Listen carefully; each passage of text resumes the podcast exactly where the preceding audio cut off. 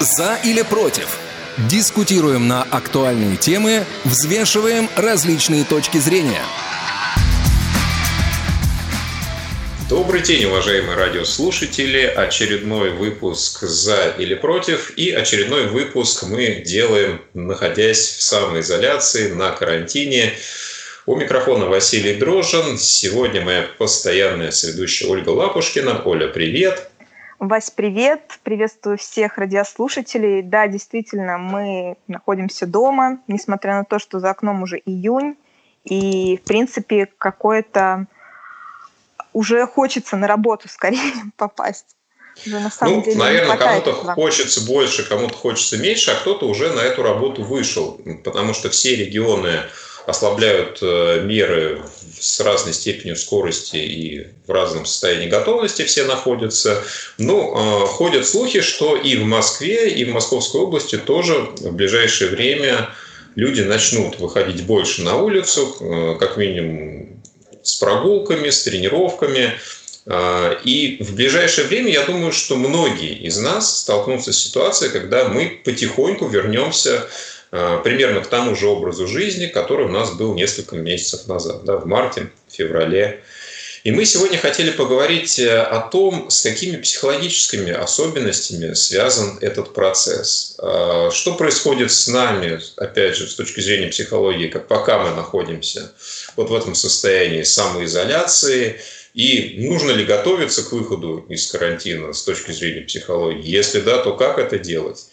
Ну и сегодня мы постараемся об этом поподробнее поговорить. Да, при этом, если рассматривать какие-то исследования, то ученые из университета Бристоля а, сделали вывод, что те, кто плохо переносит стресс в обычное время, могут а, в кризисные моменты почувствовать а, усугубление своих а, симптомов, и это может вызвать более серьезные проблемы с психическим здоровьем, такие как депрессия, беспокойство и различные иные расстройства. Да, ну вот именно об этом и многом другом мы сегодня как раз поговорим с нашими гостями, а, которых мы с удовольствием сейчас представим. Это специалисты Московской службы психологической помощи населению Татьяна Аржиховская и Сергей Чуганский. А, мы рады вас приветствовать, друзья. Да, здравствуйте. А, давайте вначале а, немножко узнаем подробнее про ту службу, в которой вы а, имеете возможность сейчас трудиться, как вы пришли к занятию этой деятельностью, да, и чем ну, непосредственно вы занимаетесь. Давайте с Татьяны начнем. Э, в службу пришла волею судеб, очень хотела после, ну, во время учебы на психолога заниматься и очным, и заочным консультированием, и потом через какой-то большой промежуток времени оказалась Э, в Московской службе психологической помощи на линии э, телефон неотложной психологической помощи. И вот сейчас мы вместе с моим коллегой Сергеем работаем здесь. Вы вместе с Сергеем, получается, работаете на одной линии психологической помощи? На данный момент мы работаем в одном отделе, который называется «Телефон неотложной психологической помощи».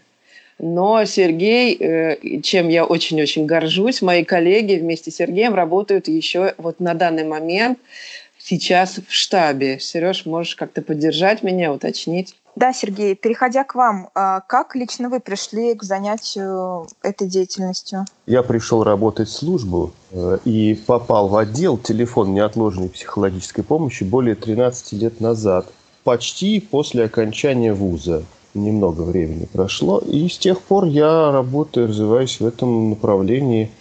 И мы с Татьяной работаем в одном отделе, но мы немножко на разных телефонах. Она преимущественно у нас э, относится к детскому телефону э, доверия.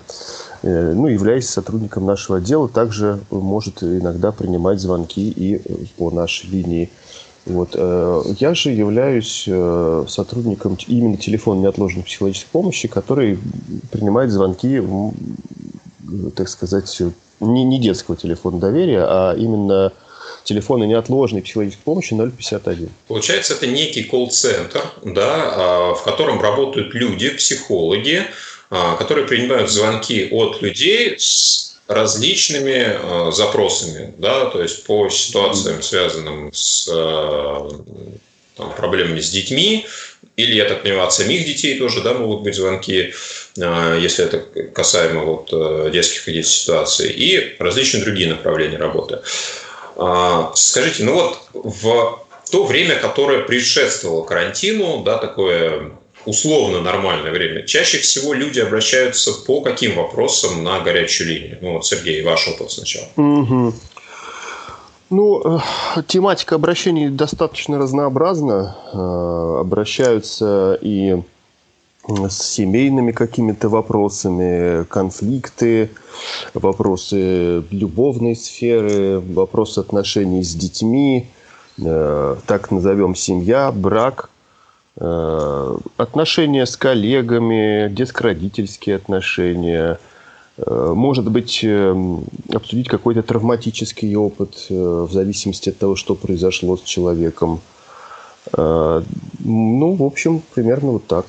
Ну, очень, я бы добавила, очень редко, когда обращались, вот раньше я помню, что с ростом личностным, с какими-то экзистенциальными проблемами, проблемами э, смысла жизни и так далее – Э, это намного реже. Э, ну и действительно, самое, самое большое количество звонков – это все э, можно назвать отношения с коллегами, на работе, в семье, с детьми, со взрослыми родителями. А вот в нынешний период во время самоизоляции изменился как-то тот перечень вопросов, с которыми к вам чаще всего обращаются? Давайте с Сергея начнем. Да, э, изменился несколько, так назовем, профиль, да, если взять выборку всех э, возможных тем. Какое-то произошло смещение в сторону тревожных состояний, и э, много звонят со страхом заразиться, с тревогами относительно здоровья себя или близких. То есть вот, тревожные звонки с тревожными состояниями, именно количество их возросло. Вообще ну, по, по количеству а, обращений а, сейчас их становится больше, вот в то время, когда а, люди сидят в самоизоляции, да, скорее всего, у них вот эти ситуации преобладают. И вообще по количеству именно обращений в день, в среднем вот на одного оператора работающего, сколько их приходится, насколько это такой трудозатратный, интенсивный процесс? Э, ну, на одного э, психолога приходится за смену, э, ну, так скажем, несколько консультаций, примерно, скажем так, 10-12, потому что количество звонков возросло в целом, их и так было немало, и сейчас их стало еще больше.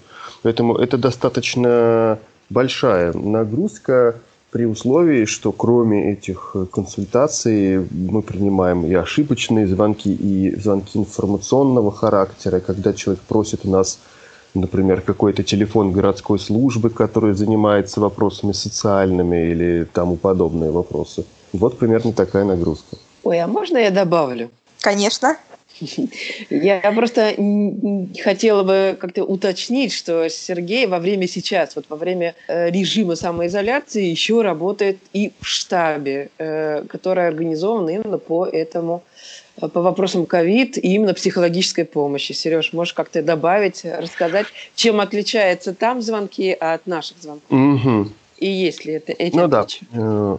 Ну, я работаю, точнее, если сказать, на горячей линии комплекса социального развития э, города Москвы в ее психологическом подразделении.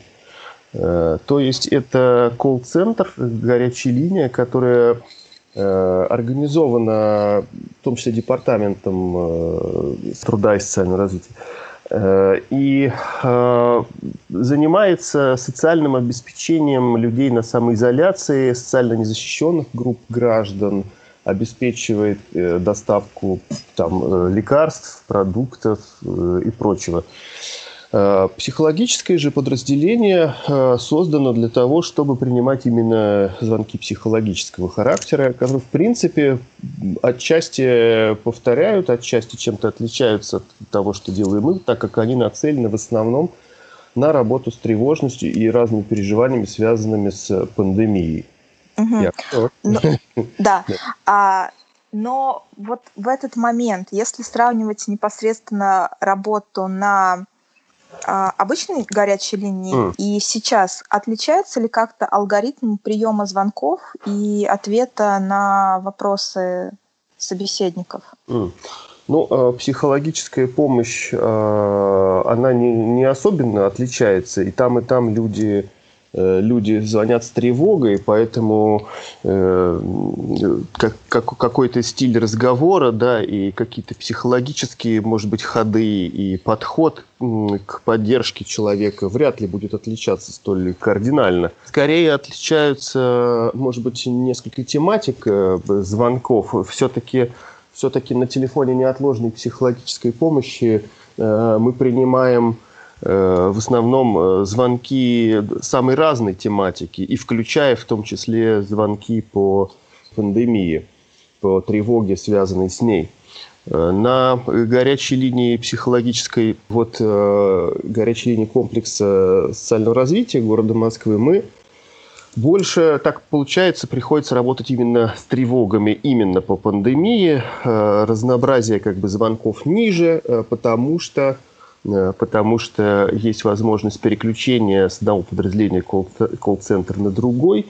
И, по сути, на нас переключают звонки э, колл-центр социальной службы, э, если это уместно, для того, чтобы мы работали именно психологически по тематике коронавируса. Мы же, в свою очередь, переключаем на социальную службу звонки Э, которые ну, не совсем по адресу, если вдруг человек по ошибке попадает на нас с социальными вопросами. Ну, вот такое у нас взаимодействие. Хорошо, а вот э, немного поговорим про алгоритм работы самого специалиста. Э, ну, во-первых, какие требования предъявляются к тому, кто хотел бы работать на горячей линии? То есть это должен быть человек с высшим психологическим образованием, или это тот, кто проходит специальный курс подготовки, насколько он должен быть углубленный, в целом человек должен быть стрессоустойчивым или еще что-то. Вот какие требования предъявляются к тому, кто хочет работать на линии психологической помощи? Татьяна. Давайте с вас начнем. Ну, мне кажется, что это вопрос, наверное, не к нам, а к, или к отделу кадров, или к тем, кто набирает. Но то, что мне известно, э, что на телефон э, в свое время э, брали не только с психологическим образованием, но чтобы был обязательно опыт работы психологом, и чтобы это был жизненный опыт, что, в общем-то, людей подбирают не молоденьких, а уже после 30, там, после 27, э, чтобы был какой-то такой жизненный опыт. Ну, а э, на что проверяют? Ну, скорее всего, на стрессоустойчивость, на умение работать, на умение собраться. Ну, и, я так понимаю, что ты сейчас задаешь, Вась, вопрос о том, э, могут ли наши братья и сестры, я имею в виду незрячие люди, Э, подготовить себя, ну, наверное, могут, но, скорее всего, это еще и владение, какое-то владение компьютером, э, потому что с нулевым владением очень трудно, в общем-то, как-то работать здесь. Насколько серьезное обучение предварительное происходит, прежде чем человек садится вот на прием звонков? Можно я скажу? Да, конечно. Ну, я хотел бы начать отчасти с предыдущего вопроса, немножко как бы уточнить, да, что э, в данный момент, ну и так в принципе было всегда, э, для работы на телефоне неотложной психологической помощи э, набираются люди только с высшим психологическим образованием.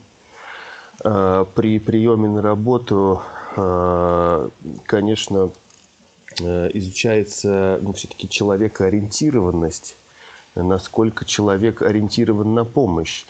Э, не, не всегда и не во все времена брали у нас обязательно только опытных, лишь только опытных, э, потому что, потому что если человек ориентирован на то, чтобы помогать, в принципе, он проходит дополнительное обучение и супервизию, если у него есть психологическое образование – то, в общем-то, и он сам, да, так скажем, психологически здоровая личность, э, то, в общем, никаких нет противопоказаний ему работать. Что же касается вот продолжения этой темы, какое же тогда обучение проходит человек, который попадает в наш, наш филиал, то это стажировка, стажировка, супервизия обязательная, интервизия с коллегами. Интервизия – это интервизия – это способ разбирать свои трудности в работе с более опытными коллегами. Очень похоже на супервизию, но дело в том, что супервизор – это, можно сказать, отдельная профессия внутри профессии. Это психолог, который э, владеет методами помощи психологам для того, чтобы Э, преодолевать рабочие трудности и как бы взращивать специалиста, обращая внимание на разные психологические составляющие его консультирования, его собственные проблемы, если они есть, которые мешают консультировать, его какие-то, может быть, собственные тревоги, или, может быть, недостаточность э, какого-то опыта. И посредством прохождения вот такого пути специалист, даже если он молодой, конечно, сейчас в основном э, дается предпочтение действительно специалистам с опытом, э, но бывает, что и не очень опытные специалисты приходят и отлично себя показывают, потому что э, у нас такой хороший, сильный коллектив профессионалов, и поэтому, э, в общем-то, когда он проходит собеседование, э, удается в основном выявить понять, э, ориентирован человек на помощь другим или нет. Поэтому специалист у нас вырастает, и он э, садится работать уже не, как бы не, не с нулевым багажом, так скажем. Ну, хочу добавить, что и во время стажировки и во время начала вот этой работы в нашем коллективе просто принято друг друга поддерживать, помогать Э, что-то да, объяснять. Э, очень часто ребята подходят, ну, те, которые только что пришли, а как это делать, а как это, а как здесь поступить. И, в общем-то, ну, помогаешь и поддерживаешь, да. Это, это в нашем коллективе это принято. А, вот, кстати, такой вопрос, забегая немножко вперед, но раз Сергей коснулся темы супервизии, а насколько часто у специалистов службы психологической помощи возникает эмоциональное выгорание и как помогают с этим справиться коллеги, допустим, или сама по себе организация устраивает вот определенные тренинги для того, чтобы подобных э, ситуаций избегать, либо вот прорабатывать и справляться с ними как можно проще? Ну, я готов ответить, наверное. Но эмоциональное выгорание – это вообще, э, к сожалению, часть нашей профессии. И, и Э, действительно э, требуется очень внимательное отношение к этому для того, чтобы его или предотвращать, или замедлять. Это уж, э, как говорится, у кого как получится. И для этого есть и супервизии, они однозначно совершенно нацелены в том числе на то, чтобы поддерживать специалиста и эмоционально его подпитывать в случае каких-то таких проблемных ситуаций. Э, у нас есть отдел э, реабилитации, куда могут приходить, э, ну, сейчас во время пандемии он, насколько я знаю, может быть, и не работает, но вообще в обычные времена, так скажем, туда по направлению психолога приходили посетители службы, но также специалисты могли туда прийти. Это комплекс психофизиологических процедур различных для того, чтобы э, нервная система, так скажем, могла как-то переключиться, отдохнуть. И, и у нас очень хороший коллектив, Э, коллектив, э, который действительно у нас уникальный во многом. У нас очень дружеская атмосфера, э, вот, и мы действительно все общаемся на какой-то поддерживающей такой волне. Вот. Но еще не лишне добавить, что многое в руках самого специалиста находится. Наверное, у нас потому и удерживаются достаточно хорошие специалисты благодаря именно своим качеством, потому что многие, многие ведут, э, кто-то ведет частную практику, кто, кто-то постоянно проходит обучение, э, переключается на другие виды деятельности внутри профессии, имеет хобби, не связанные с профессией. То есть все-таки для того, чтобы бороться с выгоранием, нужно не только помогать извне, но и самому быть способным да, позаботиться о себе, то есть обладать некоторыми личностными качествами. Ну, добавлю, что когда я разговаривала об этом, я всегда боялась вы, выгореть и выгорать. Э, моя руководитель всегда говорила, что еще очень важен отдых, его организация, э, и даже во время смены немножко можно как-то отдохнуть, перекусить, там чашку чая выпить. И э, речь идет и об отпуске. У нас просто принято как-то делить отпуск, и чем чаще, может быть, маленькие отпуски получаются, да, но чем чаще в год, тем как-то это помогает действительно удержаться – и не выгореть. А если брать алгоритм работы специалиста на горячей линии, насколько он похож или отличается от работы просто психолога, который ведет прием, допустим, очный прием, а насколько регламентировано по времени общение с одним человеком, да, потому что ну, круг проблем и их глубина, она же совершенно разная может быть. И вот насколько здесь э, все это стандартизировано, есть какие-то, может быть, скрипты, алгоритмы. И ну вот в связи с тем, что сейчас э, у нас есть ситуация с коронавирусом, поменялось ли что-нибудь в этой работе? Или вот э, с точки зрения алгоритмов все осталось как и было? Ну, вот я начну с позволения. Э, ну, в общем, скрипт у нас только один. Это поднять трубку и представиться. По большому счету, по большому счету, э, э, навыки консультирования, они достаточно в этом отношении универсальные. И, в общем-то, и до ситуации пандемии были звонки от тревожных людей по каким-то другим поводам. И также совершенно мы работали Поэтому э, нету универсального э, универсального скрипта, то, что называется, да, скриптом сценария э, работы. Наверное, стоит выделить, что ну, какая-то особенность, да, есть такая, что диктуется нашим, нашим жанром все-таки разовой консультации, поэтому, поэтому есть и начало, условно так скажем, середина и конец, когда мы стараемся эм, когда мы стараемся провести человека по этому процессу таким образом, чтобы к концу он мог интегрировать какое-то новое для себя, ну, новые знания или новый опыт обобщенно, так можно сказать, новые чувства, э, так это назовем. Э, поэтому, ну вот это, пожалуй, особенность, так скажем, разового жанра, когда есть в психотерапии или психологическое консультирование, когда человек Э, человек ходит много раз, то из, из раза в раз может как бы передаваться задание определенное, э, домашнее, и другие способы связи встреч между собой. Здесь это сильно уменьшено, потому что некоторые психологи действительно заключают иногда такой договор с определенными э, клиентами на какую-то повторную консультацию, но чаще всего это разовый жанр. И поэтому все особенности продиктованы этим. Мы стараемся, мы стараемся так все сжать информативно и максимально в то же время поддерживающее, чтобы человек ну, максимально для себя пользу извлек за короткий срок. Ну, там около часа у нас в среднем консультация идет. А есть какой-то регламент? То есть, ну, если вот человек все продолжает, продолжает задавать вопросы, э, то есть, ну, может как-то поделить, э, есть эм, такой момент, что уместно, например, предложить человеку перезвонить, или все должно быть решено здесь и сейчас?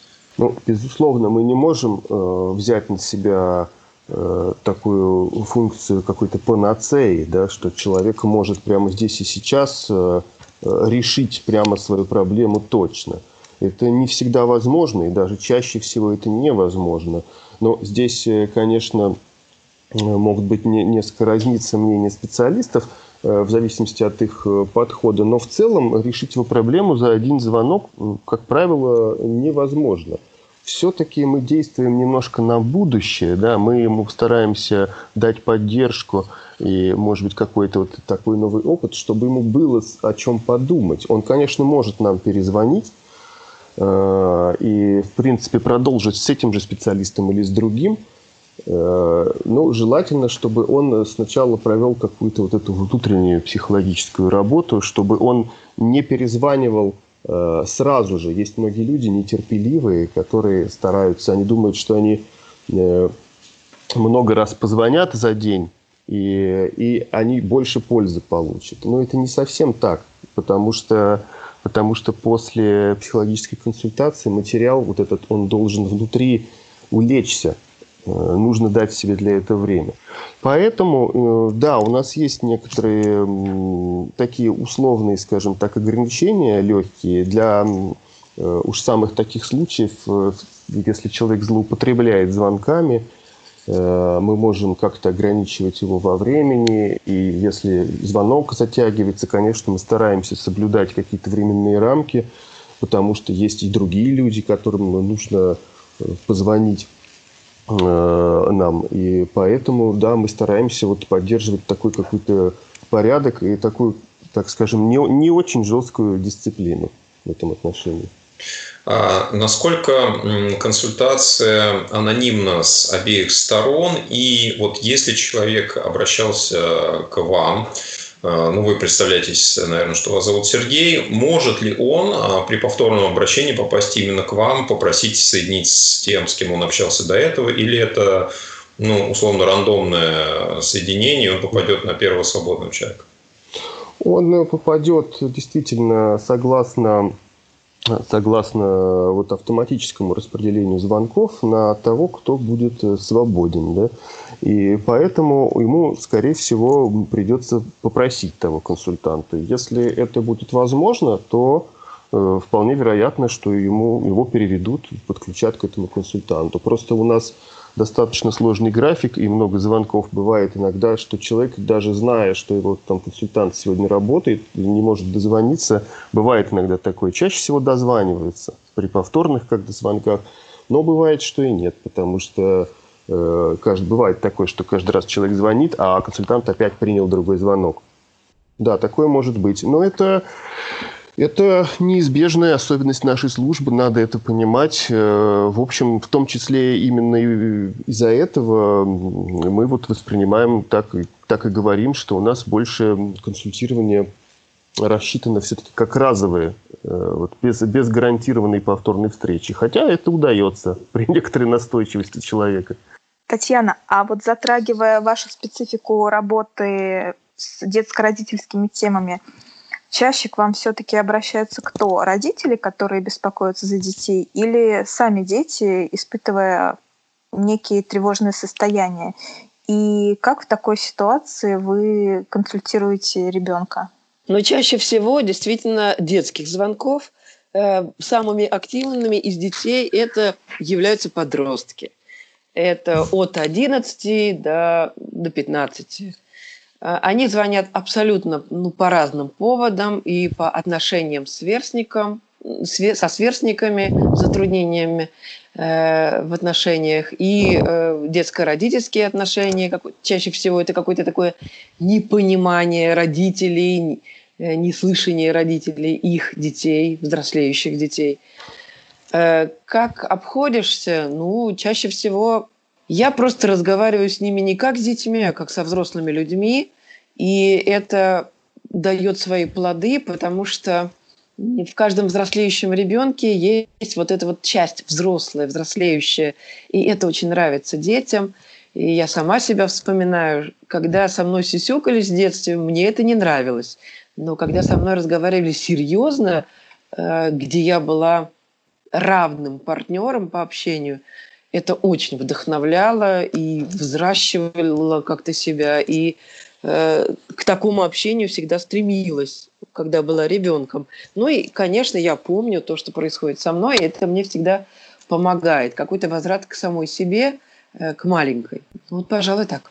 А вот в связи с нынешней ситуацией, сейчас, когда дети находятся большую часть времени дома, а участились ли какие-то звонки от родителей, которые, допустим, не знают, как контактировать со своим ребенком, потому что раньше вот эти вопросы решала школа, какие-то а, другие заведения, и, собственно, родители не проводили так много времени свободного вместе с детьми. Не могу сказать, что сейчас такие звонки участились. Всегда есть какая-то часть звонков от детей и какая-то часть от родителей. И э, как-то с вами не соглашусь, что решала школа. Скорее всего, школа не могла решить проблему, когда родитель не слышит или не хочет взаимодействовать со своим ребенком, никакая школа не сможет это вообще решить. Э, в принципе, проблема отношений решают те люди, э, которые находятся в отношениях. Это ребенок и родитель. И у родителя чаще всего и больше всего возможности изменить эти отношения. Э, ну вот, пожалуй, так. Ну и еще хочу сказать, что в связи с нынешней ситуацией э, дети, конечно, лезут с ума от скуки, от не знаю, как, как бы себя занять. И э, много звонков, связанных ну, с каким-то розыгрышем, со скукой, хоть как-то себя занять, хоть позвонить на детский телефон доверия. Да, такие звонки всегда были и сейчас тоже есть. Но вот все-таки переходя к тому, что мы находимся в ситуации для многих очень нестандартной, наверное, стрессовой, это, естественно, затрагивает и детей, и родителей, и всех на свете. Вот все-таки с какими сложностями сейчас а, сталкиваются люди, находясь э, в вынужденном карантине, находясь друг с другом, со своими близкими, кто-то может быть, наоборот, в одиночестве. Вот с точки зрения психологии, да, вопрос к вам как э, к психологам. А, какие внутренние процессы возникают да, у людей и ну, что из этого может быть опасно, наверное, для человека? Ну, я могу начать, с вашего позволения. Угу. У меня прямо сразу есть что сказать. И э, я бы начал свой, свой, наверное, рассказ с э, обобщения. Это может быть немного грубо, но это близко к правде, так скажем.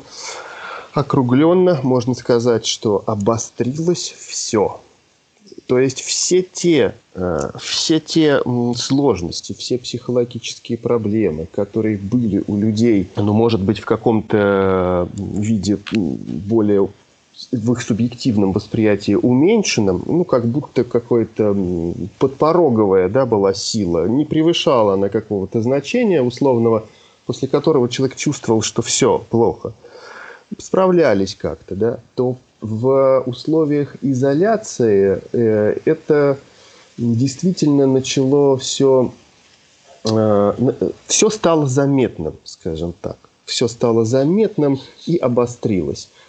Если раньше можно было уйти от э, семейного конфликта на работу, теперь нельзя. Если раньше можно было говорить «я устал», и я не могу, не хочу говорить об этом, то теперь ты дома – все э, внутрисемейные, несглаженные, так скажем, острые углы, детско-родительские отношения, все вышло на передний план тогда, когда людям пришлось наконец-то находиться вместе. Это первое. Э, второе. Даже те люди, которые, скажем, не имеют большой семьи или вообще ее не имеют, оказ, оказывающиеся в одиночестве, э, также в очередной раз лишились возможности бежать от себя на работу э, или куда-то еще. Ну, за исключением случаев там, домашнего пьянства, да, когда человек просто уходит от психологических проблем в алкоголь. Во всех остальных случаях э, произошло произошло усиление, так скажем, такого влияния проблем одиночества, экзистенциальных проблем, смысла жизни. Да? Э, некоторым людям, э, ну, не могу сказать, что таких звонков много, но стоит, мне кажется, отметить, потому что так, такая тоже есть какое-то множество людей, стало невыносимо быть в одиночестве, невыносимо быть собой. Что там внутри такое, да? Что, что вот, э, им так трудно. Одиночество ли, мысли о том, как э, проживает жизнь. В общем, в общем очень много, по сути, переживаний людей, э, особенно на фоне усилившейся тревожности, да, стало заметными. И вообще, э, может быть, с точки зрения и психологии стресса стоит сказать, что по сути на, э, в стрессовой ситуации, на фоне стресса э, всегда обостряются и болезни, и, и психологические проблемы. Ну, не всегда, но часто. И мне кажется, что происходит именно это. У стресса существуют стадии. Был такой физиолог Ганс Илье. Он описывал три основные стадии стресса – это мобилизация, адаптация и истощение. При мобилизации организм чувствует прилив сил. Это защитная реакция для того, чтобы выживать. Мобилизоваться, чтобы взять себя в руки, собраться и предпринять действия для выживания. Адаптация, привыкание, да, мы адаптируемся. И вот где-то здесь, внутри вот этой стадии или ближе к истощению, и уж тем более на фоне истощения, да, уже начинают люди, у некоторых не хватает уже душевных сил да, для того, чтобы это выдерживать. Э, и эти проблемы э, становятся заметны. Вот, пожалуй, так. Ну, сразу из этого вытекает вопрос, э, что же сделать, как предотвратить такую ситуацию, как себя перестроить, да, как к этому, может быть, подготовиться, да, если это возможно, для того, чтобы не было этого истощения, чтобы избежать по возможности стрессов, сохранить здоровье психологическое и физическое тоже и для себя, и для своих близких. Я думаю, что э, такое словосочетание, как избежать стрессов, оно несколько утопично. Я думаю, что это и не нужно. Наверное, стоит разделить стрессы на какие-то губительные для нас, которые мы хотели бы там избежать. Но существует и тоже нормальный уровень стресса для жизни. Ну, так иногда и называют стресс жизни. Э, поэтому невозможно избежать всех стрессов. Задача не избегать Э, непосредственно любого стресса, э, кроме тех самых вот губительных ситуаций, о которых я говорил, какие-то экстремальные события и прочее, задача все-таки в большей степени развить свои возможности справляться со стрессом. В этом пользы больше, чем, чем постоянно, как говорится, бегать да, от него. Он никуда не уйдет. У нас каждый день что-нибудь происходит. Поэтому Э, мы, как психологи, стараемся э, дать какую-то поддержку и ресурс, э, чтобы человек чувствовал, что он там и не один, и что у него у самого есть потенциал для того, чтобы что-то для себя сделать. И поэтому, продолжая отвечать на ваш вопрос о том, как человеку самостоятельно да, как-то себе помочь, ну, стоит, наверное, сказать, что очень полезно, во-первых, э, уметь переключаться на что-то, чтобы получать какой-то альтернативный эмоциональный опыт. Э, иметь какие-то увлечения, хобби для того, чтобы э, находить источники сил и не думать только об каком-то одном переживании. Также ну, в общем-то, э, отчасти это относится к хобби, и иметь какой-то творческий, творческий потенциал, потому что это дает гибкость.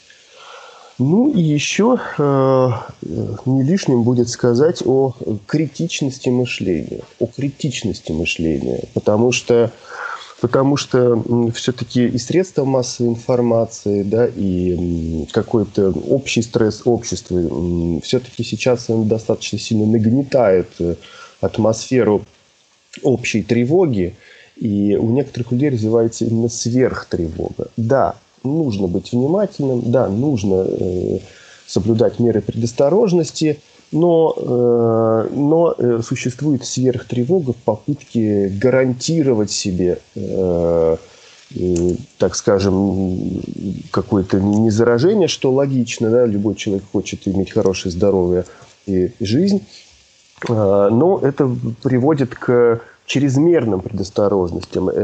Поэтому критичность мышления нужна для того, чтобы наблюдать за собственным ходом мысли. А что я себе говорю? Что это катастрофа? Что я, что я непременно умру, что я э, уже заражен, э, это рождает действительно тревогу. И э, поэтому э, действительно стоит уметь э, какие-то свои тревожные мысли э, обнаруживать и их э, подвергать, как бы, вот, так скажем, критической оценке. Да, опасность есть, но она не больше, чем она есть, так бы я сказал. Ну, я бы как-то добавила, что всегда поможет э, обращение к здравому смыслу. И опять-таки это как-то перекликается с тем, что говорил Сергей. Э, действительно, постараться эти условия переключить э, в то русло в получении каких-то удовольствий, радости, действительно э, этим давать себе какие-то действительно ресурсы, которые могут помочь справиться. Ну вот действительно, это очень важный момент, э, что человек, в принципе, в первую очередь должен быть ответственен за свое психологическое состояние, чтобы какие-то моменты взаимоотношений потом с другими людьми, они не становились более токсичными. Но вот Сергей затронул как раз момент профилактики стрессовых состояний у человека, а вот как именно определить, какой уровень стресса для тебя является оптимальным, который именно побуждает к развитию, к дальнейшим действиям, а какой уже является некоторым перегибом, чтобы не заводить себя, так скажем, в серьезные а, психологические проблемы. Ну, я могу ответить на этот вопрос. Человек, предоставленный сам себе, допустим, не имея каких-то средств психологической диагностики и так далее, да, может быть, это и не нужно, когда э, мы говорим о самопомощи, э, он, так скажем, преимущество в этом отношении получают люди, у которых развит контакт со своими чувствами. Мне, наверное, трудно ответить на этот вопрос про людей, у которых затруднен контакт с чувствами. Сейчас я объясню, что это. Да? Э, потому что никто не может человека привести к его чувствам, по сути, то, что внутри него, да, кроме него самого. И это вопрос для длительной работы с психологом. А контакт с чувствами – это умение понимать свои чувства, называть их словами, обнаруживать их внутри себя и выражать, отреагировать вовне. То есть, э, ну, когда мы говорим, что человек вот живой, да, живой эмоционально – и поэтому, э, так скажем, человек э, на одном лишь этом да, основании уже этого достаточно для того, чтобы человек просто прислушался к, к себе и спросил, меня это разрушает или нет? Насколько меня признался себе? Вот человек должен уметь иногда признаваться себе в некоторых вещах. Меня это разрушает, если честно. И тогда он получит, э, ну, может быть, наиболее важную информацию, без всяких психологических тестов, о том, что он действительно чувствует себя плохо. Потому что, как ни парадоксально, может кто-то спросить, неужели есть люди, которые чувствуют себя плохо и не знают об этом? Да, есть. Да, есть люди, у которых затруднен контакт с собственными чувствами, которые иногда и годами живут в дискомфортном для себя состоянии, объясняя себе это как-то. Общая рекомендация для всех, что развивайте свою эмоциональную сферу, занимайтесь творчеством, э, признавайтесь себе в чувствах, напишите на бумажке, что вы чувствуете, напишите отдельно, что вы думаете, подумайте о том, как это связано, напишите о том, чего вам хочется, будьте с собой честны. Это лучший способ развить контакт со своими чувствами. Э, горжусь тобой, слушаю и получаю удовольствие.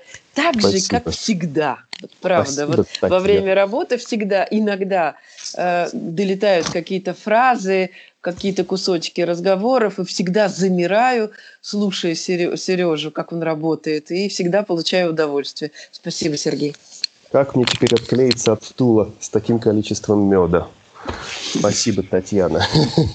А, ну вот, друзья, у меня такой вопрос, ведь э, скоро карантин, ну, закончится, да, у кого-то он уже заканчивается, для каких-то областей это только предстоит.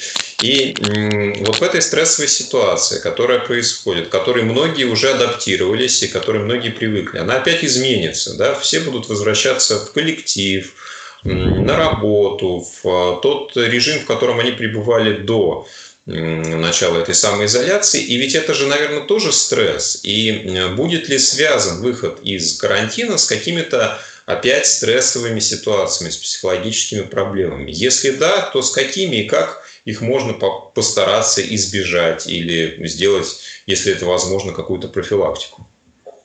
Ну, у меня есть такое ну, предположение, что первое, э, выход из, из режима самоизоляции – будет связано с тем, что люди будут ожидать, что э, будет происходить то же самое, что было и до, а это совсем не так. И, скорее всего, это будут опять какие-то новые условия, к которым нужно опять привыкать, опять их принимать, опять как-то гибко реагировать. И это тоже будет некое, ну, неким таким стресс, э, стрессовой ситуацией.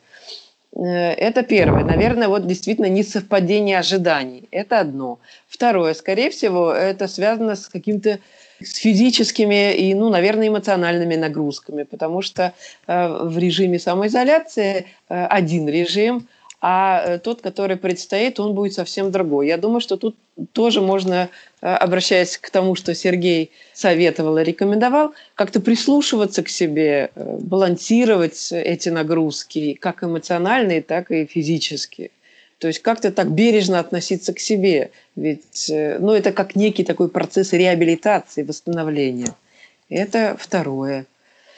Ну, а как с этим быть? Может быть, Сергей, ты меня как-то так подхватишь? Да. Ну, э, подхвачу, постараюсь.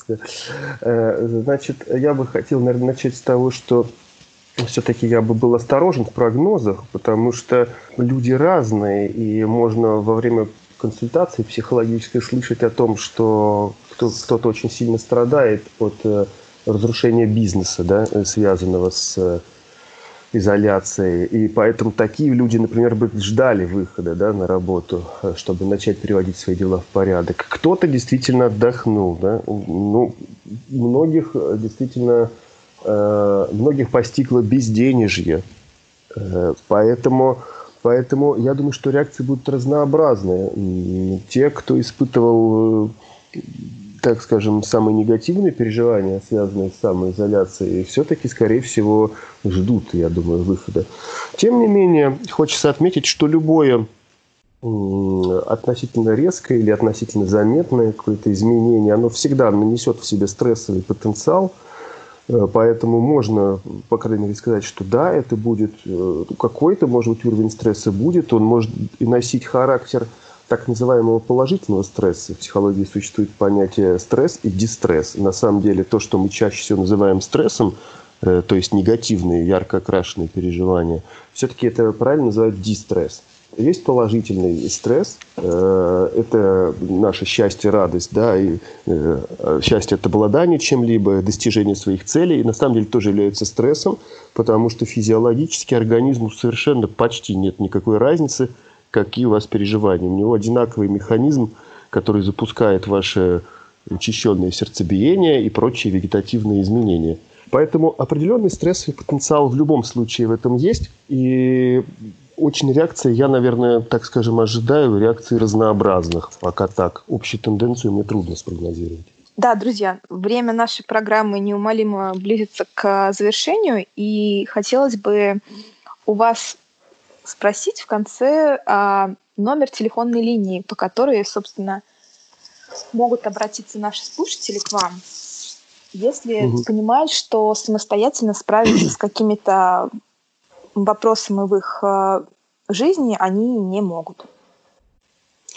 Э, номер нашей телефонной линии 051, э, трехзначный городской номер. С мобильного телефона мы набираем 8 495 5, по-моему, 0,51. Значит, э, правда, 8 4 9 5 0 51, и это будете платить за разговор своему сотовому оператору по тому тарифу, который у вас есть. А вот если позвоните с городских телефонов Москвы, это будет трехзначный номер 051. Ну и добавлю мой э, федеральной линии детского телефона доверия 8 800 2122. Эта линия действует на всей территории России. Со всех мобильных телефонов она бесплатная. Спасибо большое вам за такую плодотворную беседу. Я напомню, что у нас сегодня в гостях а, удаленно были специалисты Московской службы психологической помощи населению Сергей Чуганский и Татьяна Аржиховская. Спасибо вам, всего доброго. И всем до свидания, берегите себя. За или против? Дискутируем на актуальные темы, взвешиваем различные точки зрения –